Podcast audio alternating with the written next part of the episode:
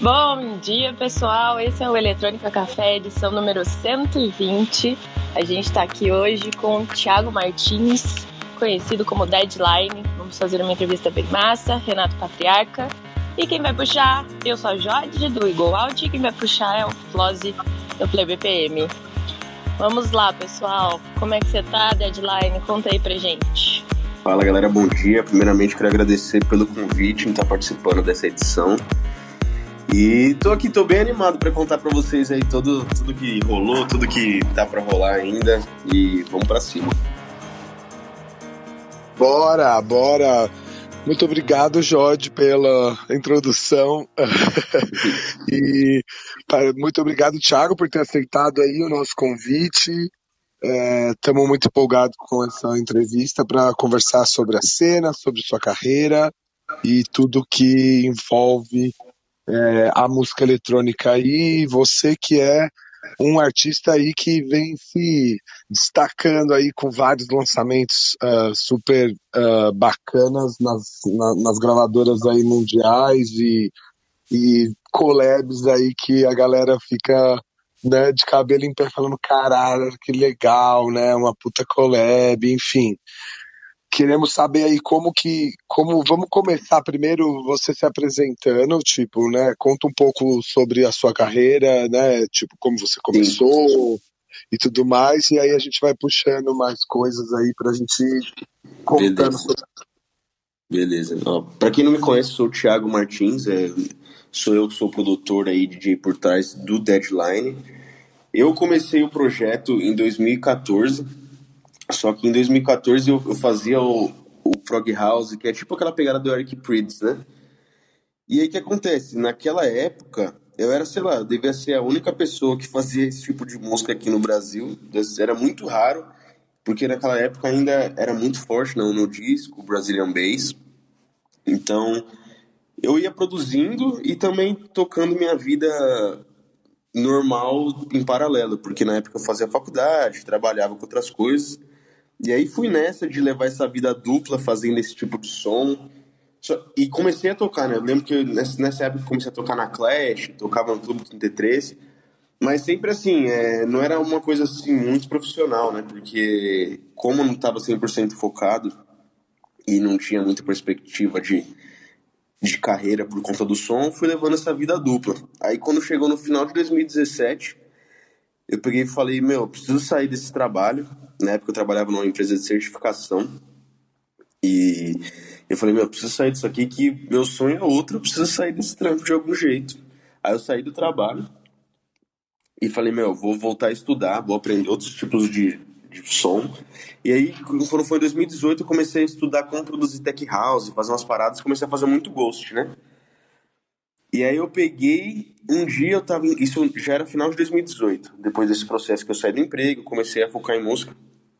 Falei, meu, um dia eu tava escutando um som e escutei um EP do Jack Beck, que era o projeto alternativo do David Guetta. E na época eu nem sabia que era David Guetta. Falei que, tipo, sabe? Falei, que projeto legal é esse? Aí eu descobri que era David Guetta. Falei, caralho, animal. E aí eu lembro que tinha uma música nesse EP dele, era tipo um álbum que ele lançou, que chamava Inferno. Eu falei, porra, que música animal. Eu preciso fazer alguma coisa nessa pegada aqui. E eu lembro que naquela época, é, como eu estava estudando outras coisas, estava testando muito, muito estilo. E aí eu fiz um, fiz um som e deixei lá, deixei arquivado aqui. E nesse meio tempo, o Pontifex tinha lançado um contest de remixes para uma música dele que chama Getaway. E aí eu aproveitei e fiz um remix meio que nessa nesse estilo dessa música do David Guetta e falei, vou mandar para ele. Porque eu conheci o Pontifex porque eu já tinha lançado é, né, nessa outra fase do meu projeto na, na, Glory Records, que é do Vibronde. Então o, o como, como, ele já tinha meio que descoberto o Pontifex no início, a gente meio que se conhecia um pouco por conta dessa música, né? E aí eu peguei e falei, ah, vou mandar o, o remix para ele, que provavelmente ele vai escutar, já que a gente meio que se pré-conhece. Aí ele escutou o remix, falou, caralho, animal esse som. E aí entrei lá no contest de remixes e em paralelo eu tinha essa outra música guardada já, que era na pegada de Inferno. E aí eu peguei e falei, mano, eu tô com esse som aqui. Ele falou, caraca, que parada é essa? que é a minha música Delight, que veio a ser uma collab com ele, que também deu origem a um EP com, com esse mesmo nome. E aí, o que, que acontece? Esse som que eu fiz com o Pontifex, que foi meu primeiro Future Wave, né? Que é esse som do, do Guita atualmente. Que na época não, não existia Future Wave. Era um som que eu falei, isso aqui não sei nem como chamar isso. Aqui é um Progressive House com techno, com, sei lá, um som que eu achei legal. E nesse meio tempo, em 2019, né, foi quando eu lancei as músicas Pontifex, eu continuei fazendo esse mesmo tipo de som, sabe? Tipo, continuei lançando tudo com a mesma estética. E aí, nesse meio tempo, em paralelo, o David Guetta trouxe, criou o Future Rave lá com o Morten e tudo. E aí ele trouxe esse som que tinha já, que ele estava lançando algumas coisas como Jack Beck, ele trouxe pro, pro projeto principal dele e aí virou Future Rave. E aí, nesse meio tempo, continuei fazendo minhas coisas, até que em 2020, um dia eu tava tá, o Vintage tinha acabado de lançar o In The Dark, né? Eu falei, meu, vou fazer um som nessa pegada que eu tô fazendo, na pegada de In The Dark. E aí eu fiz um In The Dark Future Rave, e aí eu consegui fazer chegar nele, foi um puta trabalho, um brother meu conseguiu me ajudar. E aí em seguida o Vintage me seguiu no SoundCloud, falei, caraca, eu não acredito nisso. Aí, o Vintage me seguiu no SoundCloud, só que aí ficou por isso mesmo, né? Esse, esse remix de In The Dark ficou por isso mesmo. Aí eu, nessa mesma semana que eu tinha feito o bootleg de In The Dark, ele tinha soltado Deep Inside of Me. Aí eu pensei, meu, vou fazer a mesma estratégia. Vou mandar, vou fazer uma versão aqui e mandar para ele. E aí eu mandei para ele uh, esse bootleg de, de Deep Inside of Me. E ele falou, cara, sua pegada de som é irada. Eu vou, você não quer, um, toma as stems aí para você fazer alguma parada. Aí eu entrei em choque, né? Falei, caraca, tipo, o Vintage mandando as stems de, do som dele pra mim. Aí eu fiz. E pouco tempo depois ele pegou e tocou o som no, no EDC México, que foi logo antes da pandemia começar. Então, depois disso, muitas portas se abriram, porque consegui o Kryder veio até mim pedir promo da música, que eu aproveitei mandar para mandar também outras ideias para ele, daí eu lancei na Susumi, depois lancei na Revealed. Então, para mim, essa parada é, são dois pontos assim que eu considero muito importantes para para onde eu tô hoje, que foi ter o Pontifex ter abraçado a minha ideia lá atrás, em 2019, e o Vintage ter me dado esse suporte pro som aí ano passado, que foi que me abriu muita coisa depois, que me trouxe até aqui nesse ponto que eu tô conversando com vocês hoje. Então isso foi um... Caramba, hein?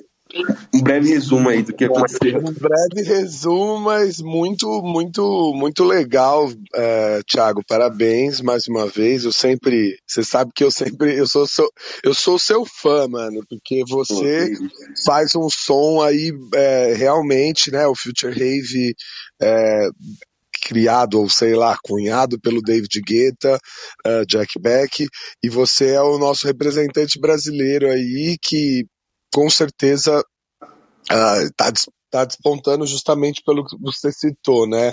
Ter aí uh, o apoio de Kryder e conseguir os lançamentos nas gravadoras internacionais.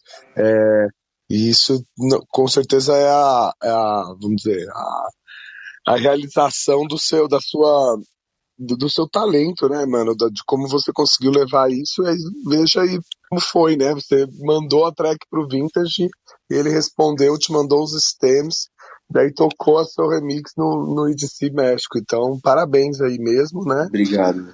Mas uh, o que a gente vamos falar, vamos falar é, de como que na sua cabeça você imaginou uh, que esse seria um som, ou você somente escutou e achou isso bacana uh, e falou, não, vou fazer esse tipo de som porque né, aqui no Brasil a gente tem esse negócio, pelo menos ainda mais antes da pandemia, eu acho, né, a gente ainda estava o, o, comercial ainda estava muito travado, né? Todo mundo Sim. fazendo o mesmo, o mesmo tipo de som, a mesma coisa.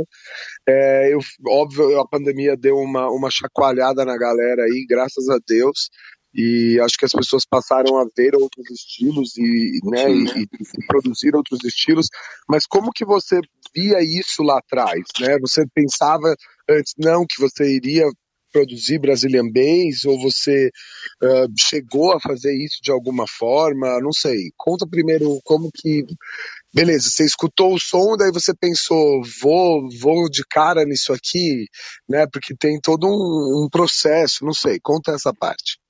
Então, na real, foi, foi uma parada meio acidental, sabe? Porque o que acontece? É, eu não conseguia fazer Brazilian Bass. Não era nem porque eu, tipo, ah, odiava música, porque eu não conseguia tecnicamente, porque, tipo, eu sempre tive muita facilidade em criar linha melódica. Tanto que quando eu comecei a produzir, eu fazia esse som meio do Pritz, né? Do Eric Pritz.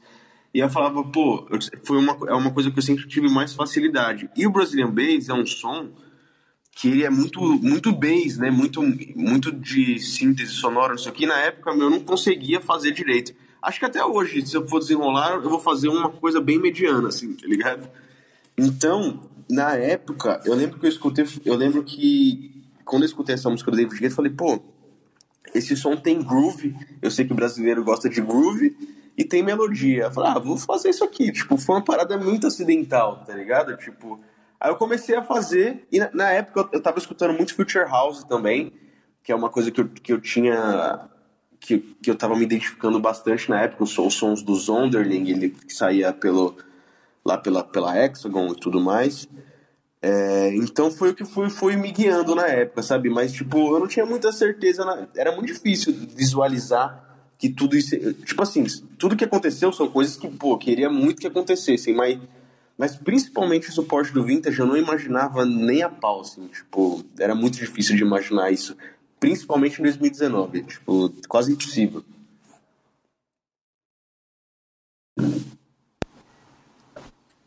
Irado, irado. Não, eu acho que essa essa diferença entre né, você ficar buscando, porque muita gente fica, ah, não, eu tenho que buscar um som ideal, ou eu tenho que achar o que aquilo que vai agradar, enfim. A, né, eu, você foi, é, eu sempre falo isso para você, você foi meio pioneiro, mas né, meio tipo, eu vou arriscar nesse, nesse som porque eu acho legal, porque eu gosto, porque é, óbvio, tem a facilidade de, de produzir, como você falou, mas a, né, abraçou a ideia e, e, e, e saiu da, da, da, caixa, né, fora da caixa do som do Brasil e começou a despontar aí é, né, na, nas gravadoras, e isso é o que, que mostra o, o o, o desempenho e o quão, o quão bom você consegue né, fazer essa, dessa forma.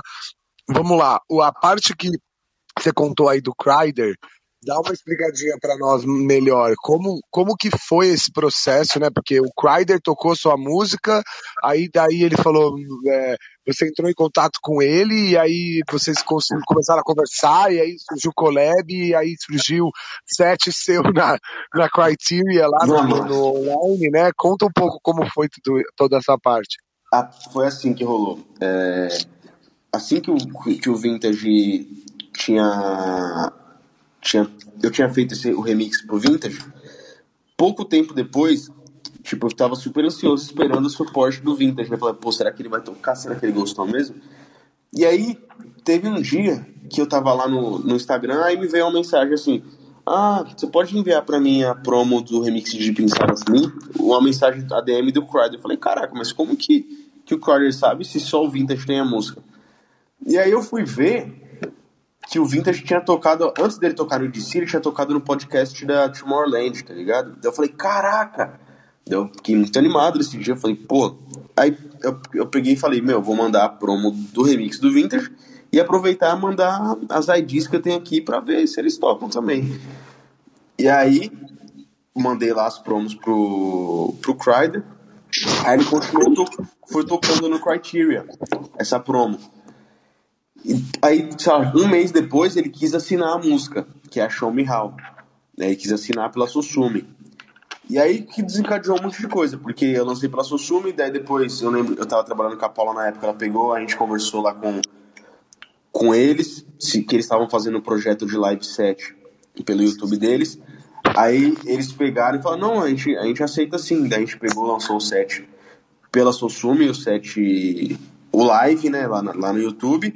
E, e também eu fiz o guest mix lá pro, pro, pro podcast, pro Criteria. E depois disso ele continuou tocando várias músicas minhas.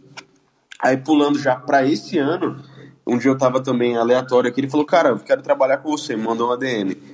Aí eu, ele me mandou umas ideias, que também, não, as ideias que ele mandou não, não, acabou não acontecendo, só que eu tinha essa, essa, essa música que era You and I, que eu falei, ah, vou mandar pra ele pra ver se ele aceita lançá-la na gravadora dele. E aí depois ele falou, pô, cara, curte esse som, você não quer lançar de collab comigo não? Eu dou uma mexida aqui. Aí eu falei, opa, claro que eu quero. E foi tudo muito rápido, porque é, acho que ele tava precisando de uma música para completar o álbum dele, da, do Metaverse. E aí, tipo, em dois meses a collab já tava no esquema para sair tudo. E aí peguei participei do Criteria de novo, tudo. Então é, é, muito doido como, como as coisas vão rolando assim. Tipo, também não imaginava, apesar de, de ter trabalhado com ele ano passado, né, sendo artista lançando na gravadora, eu também não imaginava que ia sair collab com ele esse ano, assim, tipo não era uma coisa planejada, foi meio que inesperado para mim também. Na real, acho que muita coisa que acontece comigo é inesperada, sabe? Às vezes eu tô desanimado aqui, acontece alguma coisa e falo, caraca, porra, ainda bem. Bom, isso é, olha, eu costumo dizer que sorte é, é, é, é muito, é muito é, raro, né? A gente ficar falando que as coisas acontecem por sorte. Esse é o seu, é o seu, é o resultado do seu trabalho, né, mano? Você de novo, criou esse, é, essa identidade de som para o seu projeto e, querendo ou não, chamou a atenção aí de, de, de, big names e Sim. conseguiu aí a visibilidade. Parabéns mais uma vez. Uh, mas muito legal essa história do Crider, porque né, quando, é, a gente que o Renato vai saber, a Jorge também, o Crider né, é uma. É, uma, um dos, do, do, do, dos produtores aí super, super é, renomados do, do, do, mundo, né? Tem, tem um monte de, de collabs legais, um monte de tracks bacanas, já Sim. tocou nos maiores festivais do planeta, enfim. É, então tem um respaldo aí super bacana dele, né? Uh, e a entrada do som, a gente ainda vai, eu falei isso para você já, a gente ainda vai fazer o David Guetta tocar o seu som, porque, Nossa, né? Isso aí, isso aí é o meu objetivo. Esse seria, tipo, imagina o Future Rave, aí ele vai falar, ó, diretamente do Brasil, Future Rave de Deadline, e aí, é, pô, aí o negócio vai pegar fogo. É, não, tem, isso aí é meu, minha meta. Esse é o seu maior sonho. Conte então para nós, o seu maior sonho é ter o David Guetta ou fazer uma collab com collab, ele? Trabalhar com o David Guetta, David Guetta, collab. Imagina, porque ele e o Morten, né, então, ele, ele abraçou, vamos falar a verdade, ele abraçou esse Morten, ele já, o Morten já era um artista, já conhecia, já estava tocando, é, é, mas não era ninguém, né, expressivo, e aí Sim. o David Guetta abraçou ele para fazer esse projeto de, tem, de Future Tem toda uma, uma galera por trás, né? Que, que se você entrar lá no Spotify, se você for olhar os créditos, tem a galera que, que tipo, eu, eu, queria entender, né? Não, não, sei a relação deles lá, mas tem uma galera que, que, é, que é o Mike Hawkins, o Toby Green, lembra dessa galera? Sei. Da, então, tipo, eles estão em todos os créditos do Future Rave. Então, tipo, o operacional do Future Rave, creio que são eles, tá ligado? Tipo, e a marca é o David Guetta e o Mortens. Então é uma parada meio maior ainda do que é. Tipo, vai além do David Guetta abraçar o Mortens, né? Tipo. Uhum. É, é, Thiago, você falou que queria entender é que na verdade os caras trabalham em equipe mesmo, né? Tipo Sim. assim, uma, uma, entra no estúdio, são sim. várias mãos cuidando do, do, do, projeto, né? Então, sim, sim. É, muitas vezes nessas situações é, como são várias pessoas trabalhando, às vezes, às vezes nem é que todo mundo mete a mão em tudo, mas Sim. como não tem certeza de quem fez o que no detalhe do que, eles acabam se, se colocando como equipe, né? Sim, então, sim. Então, mas mostra que realmente é o que você falou, tem uma equipe junto, é uma, é uma, é uma, é uma, é uma galera pensando junto, né? Sim, é porque, tipo, geralmente, né, tipo, é o óbvio é pensar e falar, ah, se o Guetta abraçou o Morten, então o Morten é o cara que faz a parada, né? Só que, tipo, é além ainda, né? Tem mais gente por trás, tipo, que não aparece no, no, no nome. Mas, enfim, é, isso é mais complexo ainda.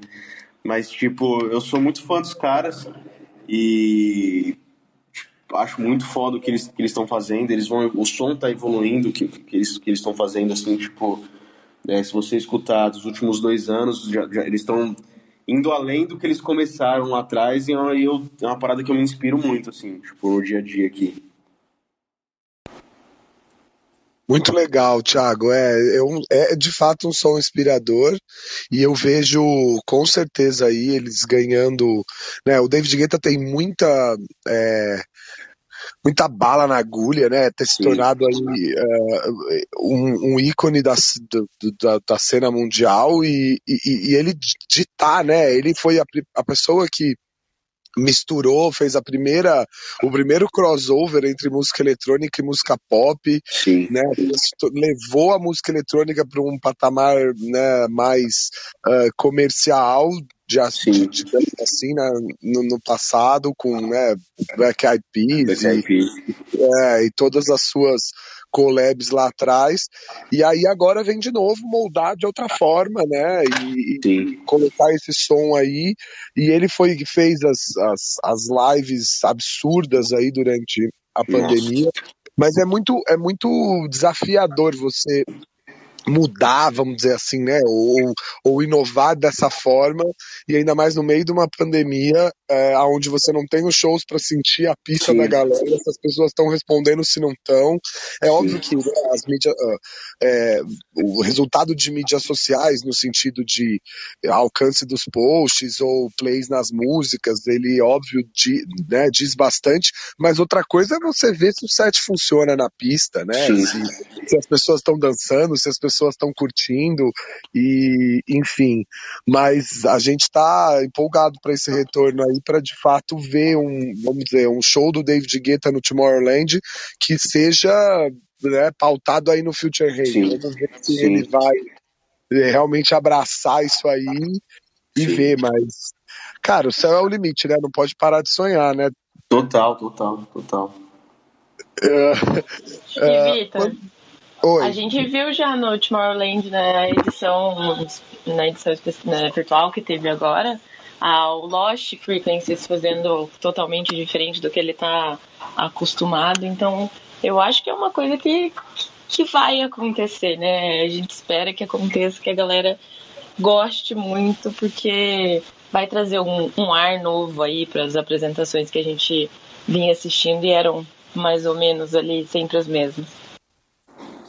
Se você, ô Thiago, se você tivesse que descrever, porque por causa dos elementos, para a galera poder entender, a galera que está aqui hoje ao vivo e a galera que vai escutar a gente depois, para a gente, é, como é que entender, o, se você tivesse que descrever o Future Rave, né, ou os elementos que fazem com que ele esteja dessa forma, porque a galera fica falando disso, que é uma mistura, né, de que, que tem elementos do Future House, que tem elementos de techno e que é um EDM 2.0, é, enfim.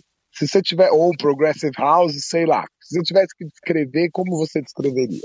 Ah, pra, não, tipo, pra mim, eu vejo como uma mistura do techno peak hour, sabe? Tipo, o techno do que o techno do techno peak hour, com progressivo, com techno melódico e big room tá ligado? Para mim essas são as principais características que, que fazem a parada.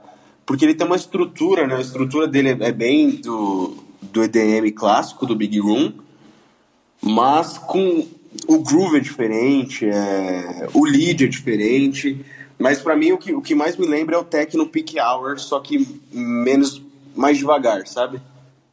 Entendi. Se você entrar no, no Beatport, é, procurar lá as, as tracks do Joy Hauser, do Space 92, você vai ver que é muito, é, tem muita, é muito semelhante.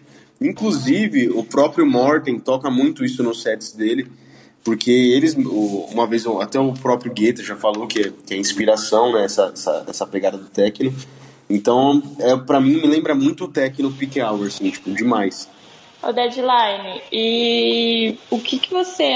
De onde vem hoje suas influências? A gente falou aí do David Guetta, Jack Beck, você acabou de falar do Morten. O que mais que você escuta que você acha que entra perfeitamente nessa linha de som que você está fazendo? Cara, eu sou muito fã de Medusa, muito fã, muito fã, muito fã, muito fã mesmo. Tipo, eu acho esses remixes que ele que solta, tipo assim, encaixa muito com essa vibe de som. E não sei, é uma parada. Eu tenho escutado muito Medusa e muito Cream também. É, que é até um pouco diferente, que é mais puxado pro house, mas para mim também acaba se encaixando com, esse, com essa pegada. E também a galera do techno, né, que, que eu citei, é Yumek, Joy Hauser, que eu sempre estou escutando um pouco para buscar referências também. Porque o que acontece? Eu escuto muita gente né, me mandando ideia de Future Wave, muita coisa, só que eu sinto que eles bebem direto da fonte do Future Wave, e aí acaba ficando uma coisa tipo, muito parecida. Então, eu vou buscando nessas outras fontes que me inspiram, assim, até para acabar se diferenciando um pouco, né? Porque às vezes eu dou uma travada, assim, é... que eu falo, caraca, eu preciso fazer uma parada um pouco diferente agora, porque eu acabo enjoando da fórmula que eu vou fazendo minhas músicas, que às vezes acaba ficando muito, muito Future Rave do jeito que, que tá, e eu falo, pô, preciso, o que, que eu vou escutar? E aí eu vou escutar Medusa, vou escutar essas outras coisas que são um pouco diferentes, mas que eu acho que casa. Eu também sou muito fã de Tonstar, Tonstar também é um cara que eu sou bem fã há muito tempo. Nossa, é, é, muito, é, muito, é muito incrível poder ver esse movimento. Eu, vamos ver se, você, se vocês concordam comigo.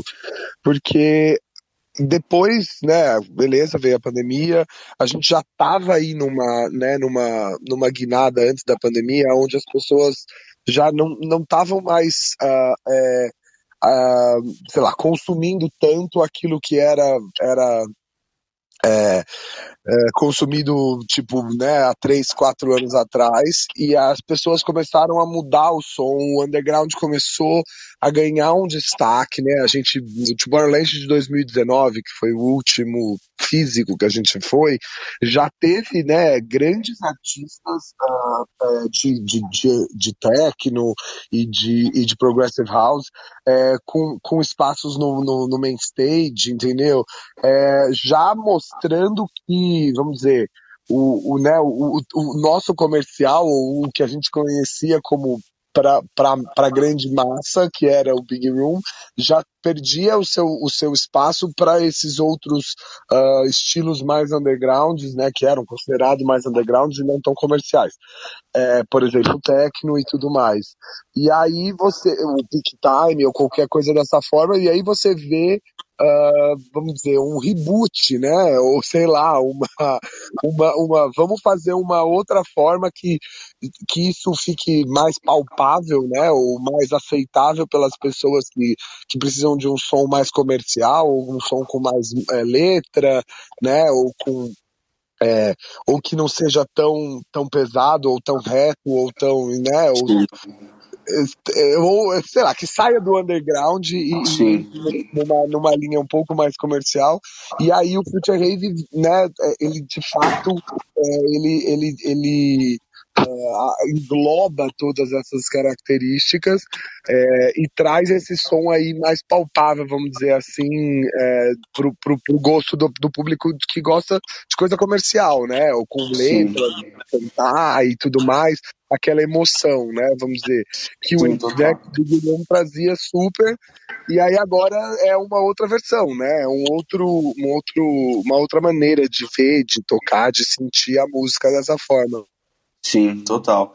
É, inclusive, assim, é, quando eu fiz o, o, o set pra sua track boa esse ano, eu falei, meu, tipo, eu fiquei, eu fiquei mais à vontade, sabe, pra fazer mashup com música comercial, tipo, um que eu fiz aqui de Adam Beyer com Nero, com Pro, sabe, tipo, eu fico mais à vontade para poder misturar o underground com trazer vocal comercial, sabe, misturar por conta de ser um set mais voltado de Future Rave, mas que também não preciso tocar só música de Future Rave. Então, tipo, eu busco coisas no underground, e misturo com comercial, que é uma, tipo, eu tô sentindo que isso pode ter muito potencial de pista, sabe?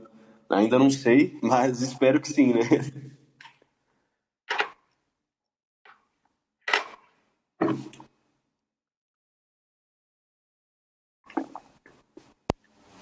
É, Tiago, vamos, vamos, deixa eu voltar um pouco atrás aqui. Você falou que em 2014 você tocava Progressive, né? É, quando que você começou mesmo? Foi em 2014. 2014. 2014 você começou a tocar mesmo? Né, tipo, eu já toca, tocava, assim, mas 2014 foi quando eu comecei a produzir e comecei a tocar também. É, e você tem quantos anos? Isso era o. Eu tenho. Vou fazer 28. Então foi. Você tinha 22, sei lá. É, por aí, por aí. Isso. Legal. É... Tá. E, e Deadline, o nome veio da onde? Na, ah, na algum época... projeto que você tinha que entregar? Então, né, que na época eu tava. Eu era estagiário, né? Eu era estagiário da Delta Airlines. E aí na época eu falei, meu, eu preciso sair desse lugar aqui. E aí eu falei, vou, vou, que nome que eu vou criar que tem a ver com esse mundo corporativo aqui, mas que, que é uma coisa que está me marcando tanto, mas que pode soar legal. Eu falei, ah, Deadline. Deadline tem a ver com o mundo corporativo, que é uma parada que está sendo aqui um... Eu preciso sair daqui. E aí virou Deadline, por conta disso, do trabalho na época. Tá, legal. E, e, é interessante você falar, eu queria só levar, trazer um ponto aqui, porque você falou assim, na época não tinha tanta gente tocando Progressive House e tal, né? É, 2014, mas é, é, é, é, pela sua idade, né? Por isso que eu perguntei a idade, porque o Progressive House, ele, ele, ele dominou as, as, as festas principais, né? O que, o que a gente está conversando hoje, falando de né, desse é, New Rave ou, ou Future Rave, o, o que está dominando as, as grandes festas, na verdade o Progressive House dominava as grandes festas nos anos, meados dos anos 2000, né, 2005, 2006, 2007. É, você tinha assim, expoentes enormes nesse sentido, né? Desde Hernan Catânio, Sasha, enfim, é, tudo mais. O que, eu, que, eu, quis dizer é mais que na época, como, como foi em 2014, tipo, eu tava no meio do fogo cruzado do nudisco com, com o Brazilian Bass, assim, tipo, Total, total. Forte, tá e o EDM também vindo, né? Na verdade foi cruzado de três, né? É. Porque 2014 era EDM estourando, né? O EDM, era. na verdade, é, enfim, uma mistura de um monte de coisa, mas, mas é isso, o New Disco e o, e, o que você falou. E o Brazilian Bass tava muito E o Brazilian forte, né? Bass, né? é. Era engraçado. Sem desconsiderar toda essa história, assim, tipo, era, era mais porque foi justamente a época, assim, que eu, que eu comecei, tava, era quase impossível outra. Principalmente nesse cenário, né, de, de bem mainstream, tava quase impossível outro tipo de som na época. É, é, é bem por aí mesmo. E, e, mas você ainda bebe dessas fontes, né? Você tem falado demais, aí. Demais. É, talvez Top, seja isso.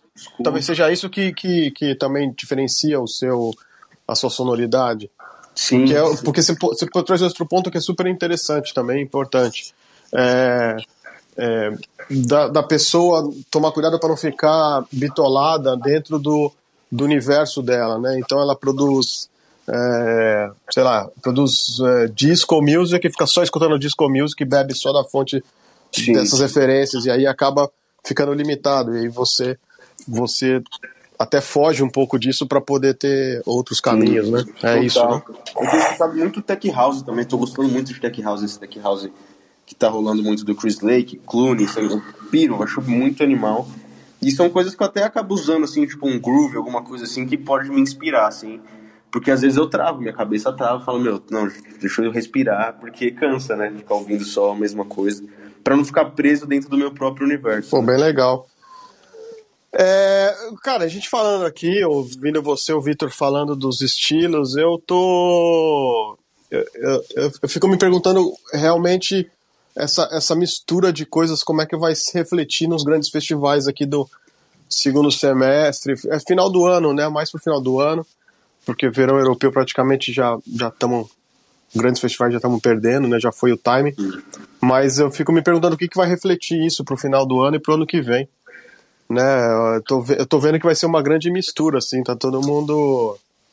Tem vários caminhos aí, mas tem uma grande mistura a, a, pintando, né? Porque você tem o Tech House muito forte, o que você falou, não é só você Sim. que tá escutando, tem um monte de gente escutando, Sim. um monte de gente tocando.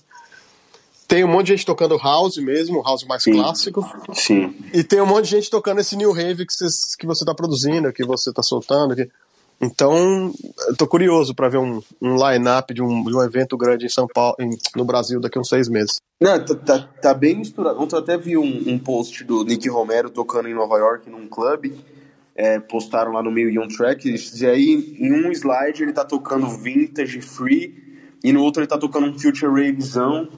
Então, pô, principalmente essa galera que é, que é do som, né, que vinha de um som bem mais pesado, acredito que eles vão misturar muito, assim. Acredito que é uma parada que vai que eles, porque o, o tech house e o house tá muito forte, né? Então acho que muita gente vai dar um jeito de tentar misturar as coisas para funcionar melhor na pista, talvez. Não sei. É, é, uma, é uma aposta aí. É, a gente vê uma mistura da sonoridade mesmo, uh, já nos próprios lançamentos, né? Os, os artistas brasileiros mudaram bastante uh, os seus lançamentos nesse, durante a pandemia.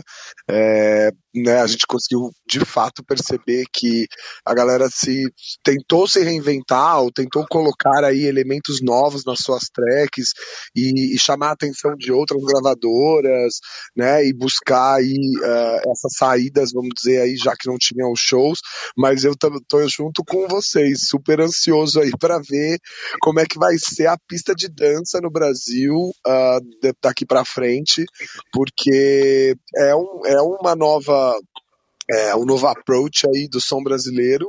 É, e quanto e eu estou sentindo de que, que, o que vai brilhar vai ser quanto mais a pessoa conseguir é, misturar e se diferenciar, né, e trazer aí essas referências de house, tech house e, e, e, e future rave ou outros outros ainda vai vai sair na frente, né, ou vai se destacar. É, essa é a a grande aposta aí, mas eu estou muito ansioso para esse retorno, para justamente ver isso e tá mais perto do que a gente imagina, se Deus quiser, né, galera? Nossa, se Deus quiser, mano, não aguento mais é ficar. Eu, às vezes eu me sinto um, um, jogador de futebol que só fica treinando e nunca vai pro campo, tá ligado? Eu vejo a hora de voltar. Foi pro lado mais técnico aqui um pouco, só de curiosidade. Você começou a produzir é, com que software, o que, que você usa hoje? Eu sempre foi eu, eu, uso a mesma coisa desde que eu comecei. É um, é um, é um eu produzo no Live, uhum. um Mac Mini e um fone um M50X da Audio Técnica. É, é, isso que eu uso até hoje. É tudo, tudo in the box, não tem nenhum não, hardware, é. nunca, nunca quis comprar por enquanto. Por enquanto não. Mais pra frente quando eu tiver um. Porque eu não tenho um estúdio, estúdio, né? É, então, por enquanto, tudo em the box. É demais, demais. Aí mostra mais uma vez que o que vale é a ideia e não a ferramenta, né? É, por, por muito tempo, né, sim, eu falava, tipo, principalmente no começo, né? Que é aquela fase que a gente tá. Quer aprender, a gente quer comprar tudo, quer não sei o que. Aí eu tinha teclado MIDI, tinha não sei o que. E aí quando eu, eu comecei a, a, esquentar menos com essas coisas, começou a fluir. Aí eu fiquei até hoje com, a mesma, com o mesmo setup. Demais. E aí eu, eu mesmo, então, só live e, e mas vamos, vamos mais a fundo então. Qual é os, os soft synths que você mais gosta aí para usar? Zero e Silent. Só os dois. Só os dois. Fica, dire... Fica direto nos dois, que legal. E porque assim, tipo, eu não sou eu, eu, eu não sou muito sound designer assim, sabe? Então, tipo, eu tenho sou muito caçador de preset, eu vou, isso aqui é legal. Sem mexer nos parâmetros básicos assim, então já meio que tenho, já sei o, o que eu quero usar, tenho minha, minhas fórmulas assim. E aí tem dado certo, tá ligado? Não, o que vale é isso. O que vale é isso. Tem alguma. Tem alguma. É, alguma. Vamos dizer assim. Algum trick, algum, alguma. Alguma, alguma coisinha que você faz que você fala assim, hum, isso aqui acho que só eu faço. Hum, enfim, uma ferramentinha, uma coisa que só você acha que. Putz, coisa muito específica assim, eu não, eu não sei, mas eu sei que eu sou viciado em usar reverb. E eu acho que eu devo até usar meio errado, assim, porque eu jogo o reverb no próprio canal, assim, todo mundo fala que tem que usar send, não sei o quê. Só que eu sou meio viciado, eu coloco reverb em todos os canais que eu quero reverb, assim. Não existe né? certo ou errado, não, cara. Aí minha música sempre fica meio molhada, assim, tipo, e acho que é uma coisa meio característica minha, assim. Às vezes eu até vou além do. Fica, uso até demais, mas eu acho que isso define bastante o meu som, que eu uso um, um Valhalla Verb e eu sempre uso o primeiro preset dele em tudo, assim. Aí eu vou, né? que legal. Mexendo no. Tirando o grave lá, mas é uma coisa que ficou meio característica, assim, que eu percebi que deixa meu som com a minha cara, é esse reverb, assim. Puta, demais. Ah, já, é, já, já tem uma dicasinha aí. Mas é. é. legal, não existe certo e errado, não, viu, cara? Eu que venho do estúdio não tem isso, não. É, essa coisa assim, reverb tem que usar desse jeito. Não existe nada que tem que né? Sim, na música. Sim. Existem alguns caminhos e algumas, algumas maneiras de fazer, mas, mas esse, esse que você faz é um deles também. E às vezes dá outro sabor, o que vale é isso. Sim, sim, sim, total, total. E você mixa, você mesmo mixa tudo ou você usa outros profissionais para isso? Cara, vou, vou te confessar que eu, eu mixei tudo na pandemia por questão financeira, tá ligado? Tipo, o que, que eu faço? Eu, eu comecei a eu mixei em casa, assim, aí eu mando pras gravadoras, eu vejo se a gravadora aceitar, falar, ah, então tá bom, deixa passar, assim. Eu sei que, tipo, pô, se eu mandasse pra alguém, ia soar melhor, sabe? Tipo, mas se a gravadora passou, estão tocando, vai, então vou ficar quieto, né? Porque eu já economizo aí uns 500 reais. Não, você... claro, claro. E a Master, Master aí você, aí a gravadora que cuida da Master. É, tem gravadora que sim, tem gravadora que não. E só os casos que pedem aí eu mando, mas eu faço tudo, assim, tipo, faço tudo. Bom, bom demais. Ah, alguém tem uma dúvida aqui do grupo da sala, dúvidas técnicas ou qualquer coisa, podem falar. Fica à vontade aqui, avisar a gente, o Vitor. Minhas, minhas perguntinhas técnicas já eram essas, era só curiosidade mesmo. Não, pergunta, perguntas técnicas são sempre bem-vindas. A gente fica falando do, a gente fica falando do sonho e esquece das perguntas técnicas. Né? Muito bom, muito obrigado aí, Renato.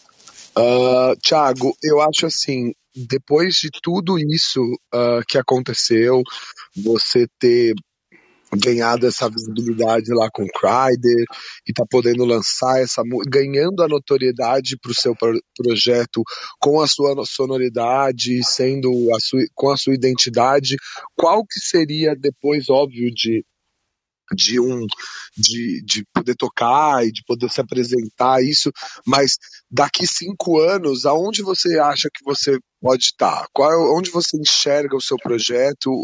É, aquela pergunta de, de, de, planejamento mesmo, de projeto de artista. Onde que você acha que você vai estar daqui cinco anos?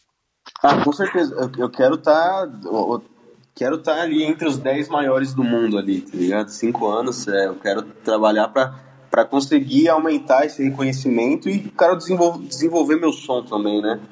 É, acho que, pô, é legal, tipo, ser representante da parada aqui no Brasil, mas, querendo ou não, é, a nível mundial, o som é do Guetta. Então, eu quero ir além disso, sabe? É, conseguir explorar aqui no Brasil bastante, é, que, tipo, realmente levantar essa frente aqui no Brasil nos próximos dois anos mas depois eu quero conseguir ir além disso. E, e, no meio do caminho, claro que eu acho que eu vou acabar me descobrindo outra, outras coisas, assim como o Vintage também, né, fez. Né? Começou com o New Disc, que hoje, tipo, explorou várias frentes. E acredito também que conforme o projeto vai, vai crescendo, a gente acaba tendo até mais liberdade de ir explorando é, no meio do caminho. Mas acho que estratégia de entrada de mercado, assim, que é, é onde eu me considero hoje, é muito importante você ter um som muito característico que façam as pessoas lembrar de você. Então eu quero continuar apertando muito nessa tecla aí pro, pelos próximos anos aí.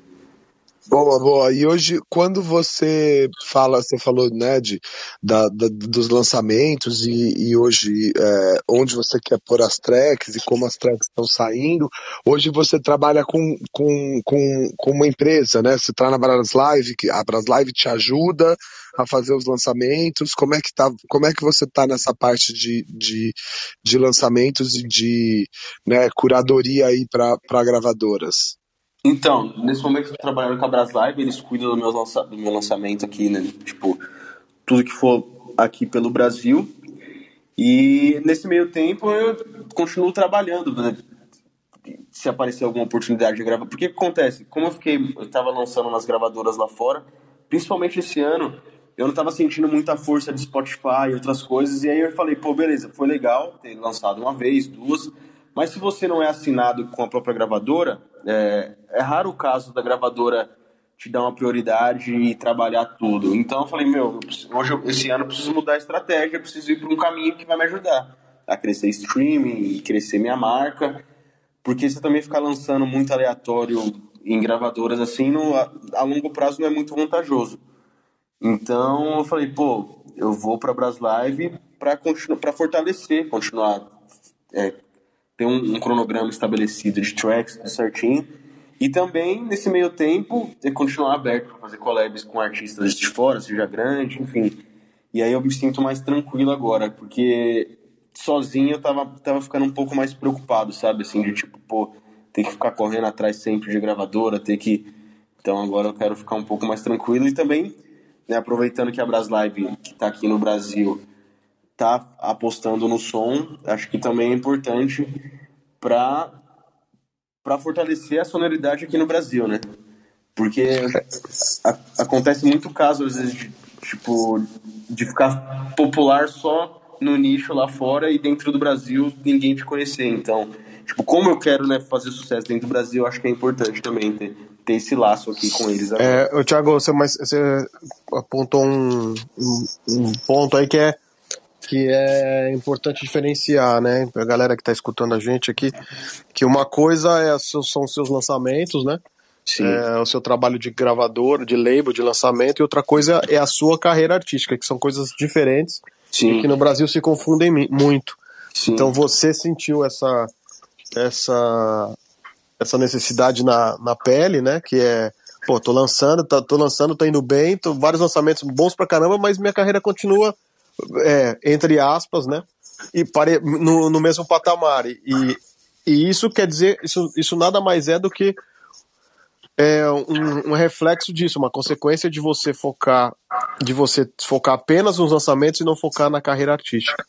É, mas, é, mas desculpa, me posicionei mal. O que, que eu queria, que, que eu quis dizer era relacionado às próprias músicas mesmo.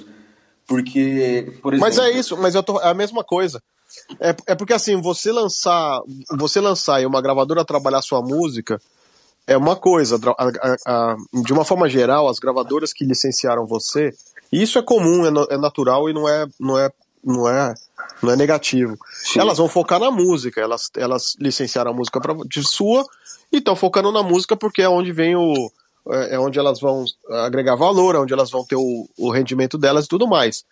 Entre, é, de uma forma sutil, elas não estão 100% preocupadas com o deadline. Elas estão preocupadas com a música que o deadline enviou para elas.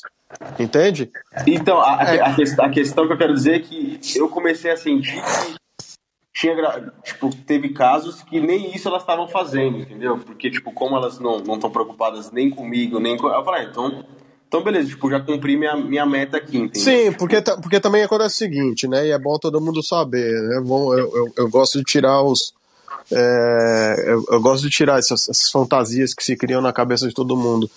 É, a gravadora ela vai, ela vai assinar a sua música, né, o label, é, e ela não é que ela vai é, despender é, 100% do, do, do orçamento dela de promoção em todas as músicas. Sim, total. Elas escolhem umas ou outras, obviamente, Sim. por motivos óbvios, e às vezes também elas vão meio que no sentido de feedback. Lança a música, a música começa a andar bem, ah, eles colocam mais lenha na fogueira. A música vai mais ou menos, ah, deixa ali de lado, qualquer coisa a gente volta. Isso, no geral, da gravadora funciona muito bem, mas para os artistas em geral, às vezes é, gera um desconforto porque você fala assim, pô, lancei a música, mas a música não andou, poderia ter mais investimento e tal. O que eu quero dizer é, com então. isso é que, Mas é. o que eu quero dizer com isso, Thiago, é que esse investimento não é da. Você não tem que esperar da gravadora. Hoje em dia, é, de uma forma geral, a gravadora vai investir quando ela acha que tem que investir quando a música andar. Mas, isso é o ponto de vista da gravadora. O ponto de vista do artista é: eu preciso estar sempre investindo em mim. Entendeu? Então, o artista, independente de qualquer gravadora que ele tiver, pode ser até na major, na principal gravadora do mundo, X. O artista tem sempre que estar investindo na sua carreira, independente de qual gravadora ele está. Sim, Entende? Total, total, é isso que eu tô falando. Voltou um pouco no começo do nosso, do nosso bate-papo sobre sim, isso. Sim. É, o que eu quero dizer é, mesmo que você não estivesse na Bras Live, você continuasse investindo e continuasse é, é, lançando com essas gravadoras, o que você, o passo que você teria que tomar de qualquer jeito era preciso de um time de empresariamento meu. Pronto. Sim, total. É, não, era, era, essa, era esse o plano. Tipo, é que a, a, acabou acontecendo, mas tipo, acho que pô, as pessoas iam me perguntar, falar, meu, tem que lançar sim, com certeza. Mas foi uma coisa que eu sentia falar, tudo bem, tipo, já cumpri minha, minha fase aqui, agora tem que enxergar dessa outra forma, entendeu? Porque se eu ficasse agindo, sabe, tipo, continuar, eu ia continuar no mesmo lugar. Tipo, falei, não, agora eu tô nessa fase aqui e tudo bem, tipo, pô, sou muito grato pelo, pelo que rolou, assim, tipo, e pode continuar, posso continuar trabalhando com eles ainda, tipo, eu tenho abertura. Mas foi isso, foi por conta dessa necessidade de falar, ah, tudo bem, essa fase aqui passou, vamos para a próxima, sabe? É isso, é isso. Não, e você vai voltar a trabalhar, porque vai fazer, vai fazer sentido para você Sim, é, voltar a trabalhar. É, é, é, meio que isso, então eu, eu quis reforçar isso porque é, é, super importante isso na carreira das, das pessoas em geral, dos DJs. Tem um momento para isso, tá? É, não, não, não adianta ter ansiedade de falar, nossa, estou começando agora, então já tem que ter meu time. Sim, já tenho que ter já tenho que ter é, tudo, minha, minha estrutura, e não, tenho, tudo tem seu momento. Mas é muito importante estar focado nessa, nessa, né, nessa, nesse lado, né? Não achar que é gravadora ou achar que outras pessoas vão trabalhar por você, você precisa do seu time. Sim, total. E, tipo, é engraçado que há um ano atrás eu já, eu já tipo, minha cabeça era outra, assim, né? A cabeça mais romântica das coisas. Aí você vai, não, tudo bem, o negócio é mais, mais, mais fundo que isso. E é natural, é um processo que não recebo mensagem de cara, tipo, meu, como é que ia lançar lá? Tá, você fala, não, é assim, assim, assado. Tipo, vai na fé que os caras vão trabalhar assim, tipo, e é normal, sabe? É um processo de cada um. É isso, é isso. É... Cara, é, é, é, muito isso, é legal você tra ter trazido essa, esse, esse momento que você viveu, porque todo mundo passa por isso e às vezes o pessoal esquece que tem, que tem essa, esse caminho, acha que a gravadora que vai, acha que o futuro, o, o, assim, o que falta para ele é lançar não sei em que selo e aí a carreira dele vai despontar e, é, e esquece que o que tem que cuidar é ele mesmo, dele mesmo. Sim, total, total. E com a equipe, né? São muitas coisas além de, da música, né? É, e digo mais até, hoje em dia, no, no, do jeito que está o mercado, até quando você é, crescer dentro dessas gravadoras, você mesmo assim precisa do seu time, porque, porque hoje está tudo muito modular, vamos dizer assim.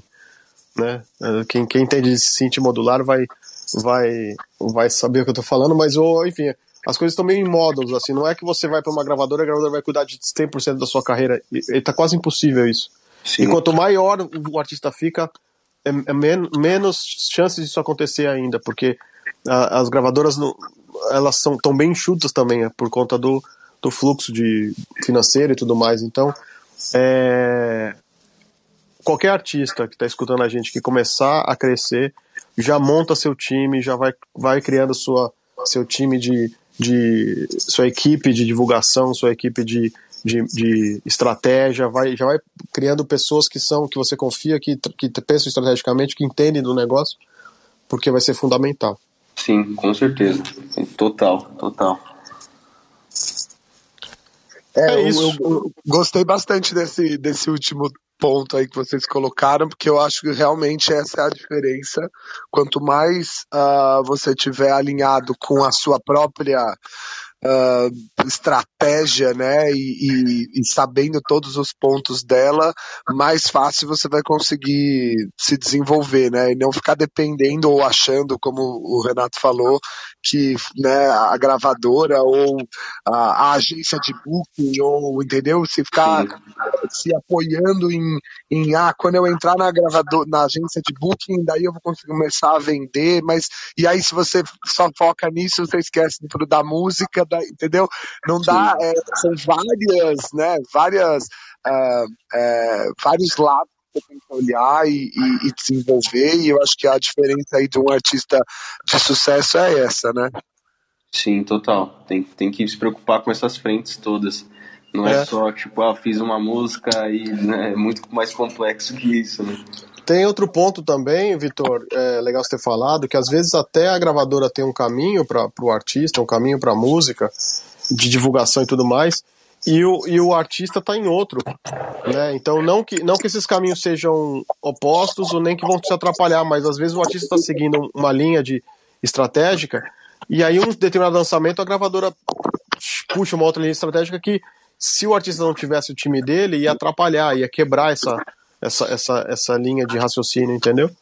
Do planejamento. Então é, é importante você ter seu time até para isso, para você manter o foco e não ficar sambando cada hora de um, cada hora numa estratégia, um planejamento, cada três meses uma coisa diferente, e aí você não se solidifica como artista. Aliás, eu tô vendo é, alguns artistas com quem eu já trabalhei que estão seguindo nessa linha e estão esquecendo disso. E fica e é pena, porque não, não dá nem para eu ir falar. Mas eu vejo que eu vejo que cada hora tá lançando num selo diferente, cada hora tá com coisa e fica dependendo dessa estratégia do selo e a carreira deles em si continua, tipo assim, dá, sabe, poderia estar tá voando muito mais longe e tá indo meio, vai indo nos trancos e barrancos. É, é complexo, complexo. Boa, boa. Acho que é isso, galera. Ó, são 9h58. Queria agradecer. E para a gente finalizar, uh, Thiago, dá aí qual é a maior, vamos dizer, a maior dica aí que a galera que está escutando e que está pensando, falando, né, vendo aí todo o seu, vai, vai procurar suas músicas, vai ver todo o seu desenvolvimento, é, qual seria então a maior dica que você pode dar aí para os artistas? Cara, eu sempre, eu sempre falo que ter paciência, principalmente se você está no começo, ter paciência, muita paciência, estudar bastante e seguindo o seu coração. Pode parecer clichê, mas comigo foi assim. É, eu não sabia nem produzir, eu não, não vim de família de músicos nem nada. E seguir meu coração e ter muita paciência e acreditar em alguma parada foi o que, que me gerou tudo que tá rolando. Então acho que isso é a maior dica que eu posso dar hoje. Irado, irado, irado, irado. Bom, muito obrigado pelo, pela, pelo papo, pela entrevista, por essa hora aqui no Eletrônica Café e as portas estão sempre abertas aí com a gente, com certeza. Muito obrigado, muito obrigado, Vitor, Jorge, Renato. Foi um prazer participar hoje. Espero voltar no futuro para a gente continuar conversando sobre mais coisas que eu quiser, né? Se Deus quiser. Pô, sempre, sempre, Thiago. Sempre tiver coisa nova, novidade, quiser vir aqui na sala contar alguma coisa, alguma experiência. É, a gente tá toda terça e quinta aqui. Só falar com o Vitor. Ou Bel aparece aqui, não precisa nem falar. Pode vir, levantar a mão, trocar ideias, trazer notícias e dúvidas, conversas e tudo mais. Sempre bem-vindo. Perfeito. Muito obrigado, gente. Bom dia. Viu? Bom dia a todos. Valeu, galera.